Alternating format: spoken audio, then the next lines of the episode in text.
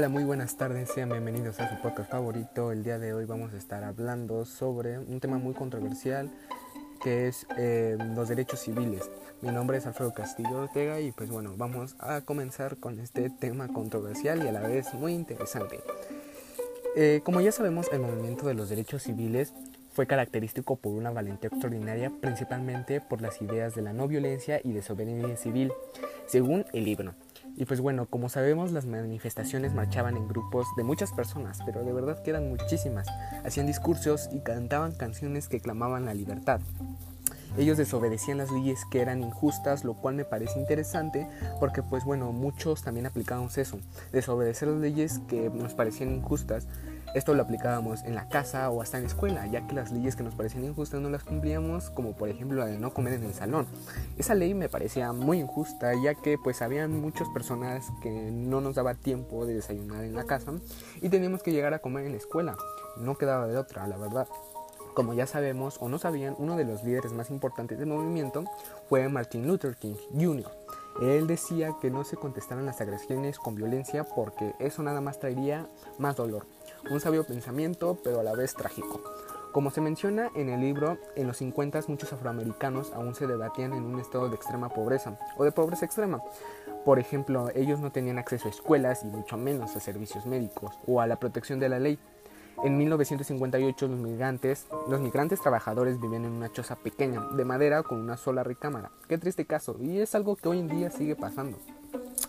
El libro toca un tema muy importante y es sobre la esclavitud, pues dicha esclavitud fueron de los primeros eh, afroamericanos que vivieron en Norteamérica que fueron sacados de África en contra de su voluntad. O sea, eh, fueron de los primeros africanos que estuvieron viviendo en Norteamérica o sea, sin su consentimiento. Los desembarcaron encadenados en Jamestown, Virginia, en 1969. La esclavitud ha existido en diferentes formas a lo largo de la historia y algunos países que se mencionan son Gran Bretaña, China, Italia, Egipto y Rusia. Es donde principalmente se daba la esclavitud. Por ejemplo, había muchos esclavos que podían ganar su libertad o podían evitar que a sus hijos fueran esclavizados también. Sin embargo, en América la esclavitud evolucionó hasta, hasta ser una forma particularmente brutal. La esclavitud asoció el color de piel y a los hijos esclavos los mantenían en un cautiverio y esto es de verdad es muy triste ya que se, se me hace algo muy inaudito que hayan esclavizado solo o por el simple hecho de tener un tono de piel oscuro. Y era muy triste porque les pegaban y si no hacían bien las cosas, a veces hasta vendían a sus hijos. Entonces fue algo muy trágico. Y por si fuera poco, a inicios del siglo XIX la esclavitud se había extendido en todo Estados Unidos. Imagínense, eso es la mayoría de los esclavos que vivían en el sur y eran principalmente desembocados de los países de Angola, Nigeria, Costa de Marfil y Sierra Leona. En ese entonces estaba prohibido o era ilegal que los blancos les enseñaran a los negros a leer o escribir. El castigo por la desobediencia eran unos azotes hasta la muerte.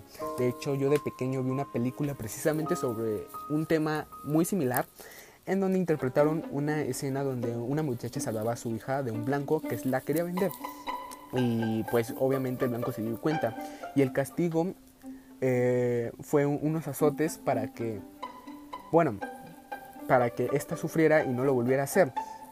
Em, para los que no saben o para los que no sepan qué es azotar, es amarrar a una persona y pegarle muchas veces con un látigo hasta que muera. En esta película pues no la mató, pero la dejó muy herida para que muriera lentamente. Imagínense qué dolor y qué tristeza. Y eso era algo que pasaba antes. Pues ya a mediados del siglo XIX, alrededor de 4 millones de esclavos vivían en Estados Unidos, la mayoría en el sur, entre sus hogares que eran chozas y pues ahí tenían que resistir a su cautiverio. Muchos esclavos obtuvieron su libertad esperando hacia los estados del norte. Algunos negros libres y blancos norteños ayudaron a los esclavos a escapar al norte y al establecer lo que se llamó ferrocarril subterráneo. El ferrocarril en realidad era una serie de escondites seguros en los que los esclavos habían escapado y ahí podían pasar la noche antes de continuar su viaje hacia el norte. Qué cansado debió de haber sido. Los esclavos libertarios se enfrentaban severa discriminación también en los estados del norte. No podían moverse con libertad. E imagínense, todavía de que sufrieron siendo esclavos, ya son libres, tenían que estar soportando el racismo y la discriminación.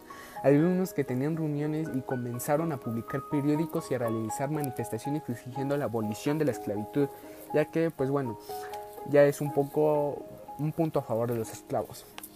Pasemos a otro tema que es la guerra civil y la reconstrucción. El asunto de la esclavitud ya había dividido en la marca ante, ante y sobre los estados del norte a los del sur. Los negros libres del norte y también muchos blancos veían la esclavitud como un sistema brutal y salvaje. Pues quién no, la verdad. Los blancos que estaban en el sur furiosamente eh, defendían como su estilo de vida. Igualmente, pues esto era importante porque era un hecho que toda la economía del sur, o sea, imagínense, escuchen este, este dato. Antes toda la economía del sur dependía de la esclavitud. Imagínense. Muy interesante y perturbador, la verdad. Por otra parte, los esclavos trabajaban en las plantaciones, las minas y toda la industria de manufactura. Cuando Abraham Lincoln fue electo como presidente en 1860, prometió abolir la esclavitud. Después de todo eso, unos 180.000 afroamericanos sirvieron en el ejército y la marina de la Unión durante la Guerra Civil, que duró desde 1861 hasta 1865. Ya en enero de 1863 emitió la Proclamación de Emancipación, lo cual con el tiempo condujo a la caída de la esclavitud. Pues después de este acontecimiento, miles de esclavos huyeron de las plantaciones. Después de estos terribles acontecimientos, cuando terminó la guerra civil con la victoria de la reunión los esclavos, ya que pues ahora eran llamados hombres libres y eh, se abrazaron con gusto de la libertad. Se, se dice, o bueno, se le dice a esto reconstrucción porque los estados derrotados se unieron a una unión mediante un proceso de unión denominada reconstrucción. El racismo y la segregación no eran exclusivos del sur, esto era porque los afroamericanos enfrentaban discriminación en todo el país. Las escuelas estaban segregadas en el sur, así como muchos estados del norte y oeste. A los afroamericanos rutinariamente se les sacaba de sus empleos bien pagados y puestos de liderazgo. O sea, sus puestos de liderazgo, por ejemplo, si tú tenías un puesto muy top y eras negro, aún así te podían correr. Durante finales del siglo XIX y a principios del siglo XX, cientos de individuos y organizaciones afroamericanas pelearon contra el racismo y la discriminación. Eh, bueno, ya dejando este tema, pues vamos a tocar otro tema que toca libre y es, que toca libre y es sobre la resistencia de la no violencia. En las ciudades de todos los Estados Unidos, oja, en las ciudades de todos los Estados Unidos hubieron protestas en contra de la segregación. La mayoría de estas protestas iniciales fueron no violentas, que como ya habíamos eh, escuchado antes de Martin Luther King, que no contestáramos la violencia con más violencia, porque esto traería más dolor. Entonces es lo que se estaba aplicando al permanecer no violentos. Las manifestaciones esperaban a mostrar la justicia y su causa para cambiar la mentalidad de aquellos que se resistían al cambio. Muchos líderes, por ejemplo, bueno, muchos líderes de los derechos civiles estaban influidos por Mahatma Gandhi, cuyas manifestaciones pacíficas ayudaron a la nueva independencia de la India del dominio británico en 1947. Como ya vemos, la violencia a veces trae cosas malas, pero pues gracias a que no se dio violencia se dio la independencia de la India y eso es un tema que muchos deberíamos tocar porque hoy en día todos queremos pelear y no es así, hay que resolverlo más con diálogo. Como ya sabemos lo triste de antes y esto lo vi en revistas, en películas y en documentales, eh, fue que en los restaurantes a los negros se les sentaba de un lado y a los blancos se les sentaba de otro. Em, o sea, es decir, en secciones separadas, por así decirlo. Esta batalla contra la segregación fue llevada hasta el sistema interestatal de autobuses del país. Imagínense, eso es la Suprema Corte, que había determinado la segregación en los autobuses que viajaban a través de las fronteras de los estados. Iba en contra de la ley, pero la segregación aún existía. A esto se lo denominó los viajes de la libertad. Esto solo es un dato. Eh, y un dato muy interesante. Después de todos estos acontecimientos, Luther King fue arrestado, ya que pues con King en la cárcel las protestas en Virginia empezaron a disminuir, siendo así una crisis de los líderes por los derechos civiles en Birmingham. Decidió una nueva estrategia un grupo de niños afroamericanos, o sea, la nueva estrategia era mandar a un grupo de niños afroamericanos que marcharían en Birmingham para protestar contra el racismo y los niños de Birmingham no podían despertar la conciencia de los estadounidenses, pensaba que nada lo haría. El 2 de mayo de 1963 los niños de 6 años y mayores marcharon cantando y aplaudiendo. Casi niños fueron arrestados, imagínense, estamos hablando de niños que fueron arrestados y encarcelados. Al día siguiente del acontecimiento, el comisionado de seguridad pública de la ciudad de Bullconnor que ordenó a los bomberos de la ciudad que se dirigiera sus potentes mangueras a los niños, es decir, que les echaran agua a los niños muy fuerte, que quedaba pues es lo triste de la historia, este acontecimiento, que se le llamó, a este triste acontecimiento se le llamó la marcha de los niños. Y en mi opinión fue algo muy trágico y asqueroso. Eh, tiempo después se daba la marcha de Washington. La marcha de Washington pues mostraría a, la nación y a sus líderes una vital importancia que eran los derechos civiles de los líderes que pidieron que se marchara a finales de agosto de 1963. Esta noticia sobre las marchas se difundieron y miles de afroamericanos afroamericanos y seguidores blancos planeaban asistir y pues docenas de trenes y muchos autobuses em, se usaron para transportar a los manifestantes desde diferentes partes del país. El 28 de agosto, más de 250.000 manifestaciones llevaron a la Alameda Nacional frente al monumento de Lincoln en Washington, D.C. Docenas de, de conferencias dieron discursos en el podio que se colocó frente a la estatua de Abraham Lincoln y muchos recuerdan que habían pasado 100 años desde que se firmó la proclamación de emancipación que pues ya habíamos mencionado antes. Un tiempo después que con el tiempo terminó la esclavitud, al sur final del día, Martin Luther King Jr. Eh, fue pues ahora subió su famoso discurso o dijo su famoso discurso que pues un sueño en el que describe su esperanza que Estados Unidos se convirtiera en una nación que honrara a los derechos de todos los ciudadanos eh, y que sin importar el color de piel, o sea, honrar los derechos sin importar el color de piel, seas blanco o seas negro. Ahora hablaremos sobre el Acta de los Derechos Civiles mientras se lanzaba eh, el verano de la libertad de Mississippi mientras el Congreso de Washington, D.C. debatía nuevos proyectos de la ley sobre los derechos civiles, cuando en ese entonces estaba el presidente Kennedy, quien fue asesinado en noviembre de 1963. Eh, habían fracasado en lograr, o sea, habían fracasado en lograr que pasar cualquier ley importante sobre los derechos civiles. Un nuevo presidente llamado Lyndon B. Johnson de Texas prometió prometía que su apoyo a este nuevo proyecto de la ley eh, ya estaban eh, determinados y su proyecto era que enfrentar la oposición en el Congreso, donde muchos legisladores blancos del sur estaban determinados a votar en su contra. Sin embargo, después de largos y amargos debates, el proyecto de, de Johnson eh, de la ley pasó a Johnson, que firmó la ley el 2 de julio de 1964. El actor fue el grupo de leyes aprobadas más importantes sobre los derechos civiles desde la reconstrucción y pues qué bueno que ya lo habíamos hablado hace rato y pues finalmente eh, las leyes de Jim Crow del sur serían eh, desmanteladas y pues el acta devolvió ilegales eh, bueno, volvió ilegales la discriminación racial y en la educación y el empleo. Esto fue una victoria luego de a lo largo del periodo de protestas y disturbios, pero los afroamericanos en el Acta de los Derechos Civiles de 1964 solo fue un comienzo, o sea, todavía no habían terminado, pero pues bueno, ya era un comienzo para pues acabar con la discriminación y el racismo. Pero no todo es felicidad, porque pues en el Acta de los Derechos Civiles de una victoria ocasionó enormes respuestas. Muchos estadounidenses blancos aún no estaban listos para tratar a los afroamericanos como iguales. O sea, qué triste porque ya estaban avanzando y siempre tiene que haber algo que no los deja avanzar. Ahora hablemos eh, sobre los derechos civiles en la década de 1970, 1980 y por ende 1990. Em, en estas décadas posteriores, el auge del movimiento de los derechos civiles y los líderes afroamericanos continuaron peleando por la equidad. En algunos casos los afroamericanos se encontraban en situaciones peores que en los 70s, eh, en los 70 pues de lo que habían estado en los 50 surge la clase media de profesionistas afroamericanos, pero muchos fueron sacados de sus comunidades, las comunidades que permitían con frecuencia que volvieron a aislar y a desintegrar bajo las presiones del crimen, la droga y el desempleo. Esta discriminación continuaba siendo muy real. Al mismo tiempo los afroamericanos experimentaban también el éxito asombroso que hubiera en inimaginable en los 50 y se hizo popular cuando se aprobó el Acta de los Derechos de Voto en 1965. En 1989, 7.200 afroamericanos tenían un puesto de selección, casi 5.000 de ellos en el sur. Em, los afroamericanos comenzaron a ocupar puestos de poder y de autoridad.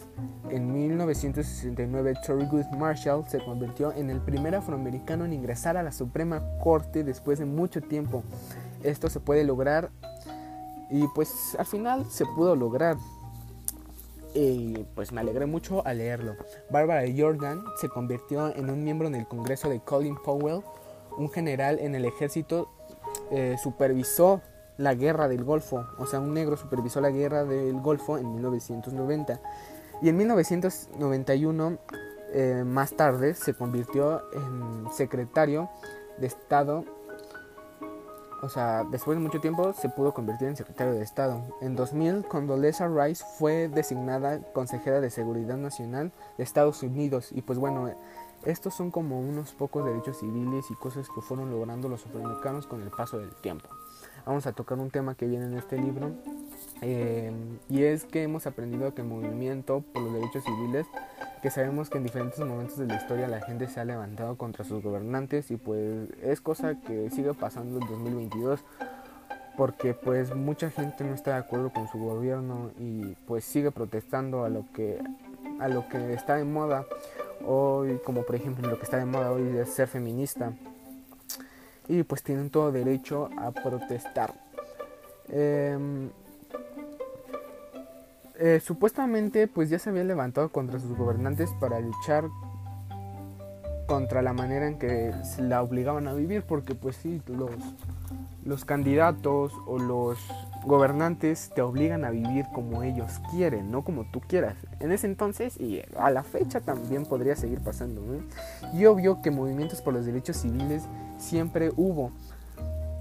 Eh, hubo bandos que se enojaban si no tenían lo que deseaban, entonces si, le daban los derechos a un bando iba a estar inconforme. Era como, por ejemplo, o sea, de una u otra forma iba a, iba a haber pelea, porque si le dabas eh, prioridad a un bando, el otro bando se iba a enojar y es una historia pues que nunca iba a terminar. Em, así, o sea, nunca iba a haber felicidad en el movimiento de los derechos civiles y como otros movimientos de su tipo podría haber terminado así. El movimiento enfrentó eh, una furiosa oposición a cualquiera que, que quería tomar parte del movimiento desde un solo manifestante hasta lo más alto del líder que era enfrentar una posible muerte, pero al movimiento de los derechos civiles como todo no se volvió, no se volvió violento. El movimiento exigía solo que lo que era justo, que Estados Unidos viviera a la altura de sus propios ideales como está establecido en la Declaración de la Independencia, donde se establece que todos los hombres son creados iguales. Al usar estas tácticas no violencias, el movimiento confrontó al racismo de una manera que conmovió a la consecuencia de la sociedad y cambió los corazones de muchas personas, así como las ideas de mucha gente en la actualidad. El gobierno, en escuelas, en lugares en los que viven y trabajan los estadounidenses, en el aspecto del movimiento de los derechos civiles, es visible y demuestra que la gente se ve diferente y que tiene creencias diferentes. Em, en unas, si se puede reunirse, o sea, si nos podemos reunir de forma parte de formar parte de la misma comunidad, esto según el libro, pues bueno, si me hace se me hace muy sincera la opinión de este libro, me pareció muy interesante, pues en los los libros me parecieron me interesaron, por así decirlo. Es muy bueno, la verdad. Esto te hace como despertar tu mente y cómo la gente de hoy en día también sigue pensando en discriminar solo por tener un color de piel diferente o ser diferente, eso entre comillas. Pero pues si no, es, si no es diferente que nosotros lo vemos diferente. Pero ¿de dónde vamos a aprender todo? Porque todos somos iguales. Hoy en día, en pleno siglo XXI, seguimos discriminando a la gente por su color de piel, si tiene dinero o pues o si no tiene dinero. Y eso hay que cambiarlo. Pues hay que cambiar nuestro pensamiento y la enseñanza que me da este libro. Es que pues hay que aprender a vivir, deja vivir, vive y deja vivir. Y pues bueno, ya muchas gracias, que tengan un excelente día. Le doy gracias al profesor Ismael por dejarnos leer este libro y a mi parecer nos dio muchas enseñanzas y espero debatirlo en clase. Muchas gracias, nos vemos en el siguiente episodio, chao.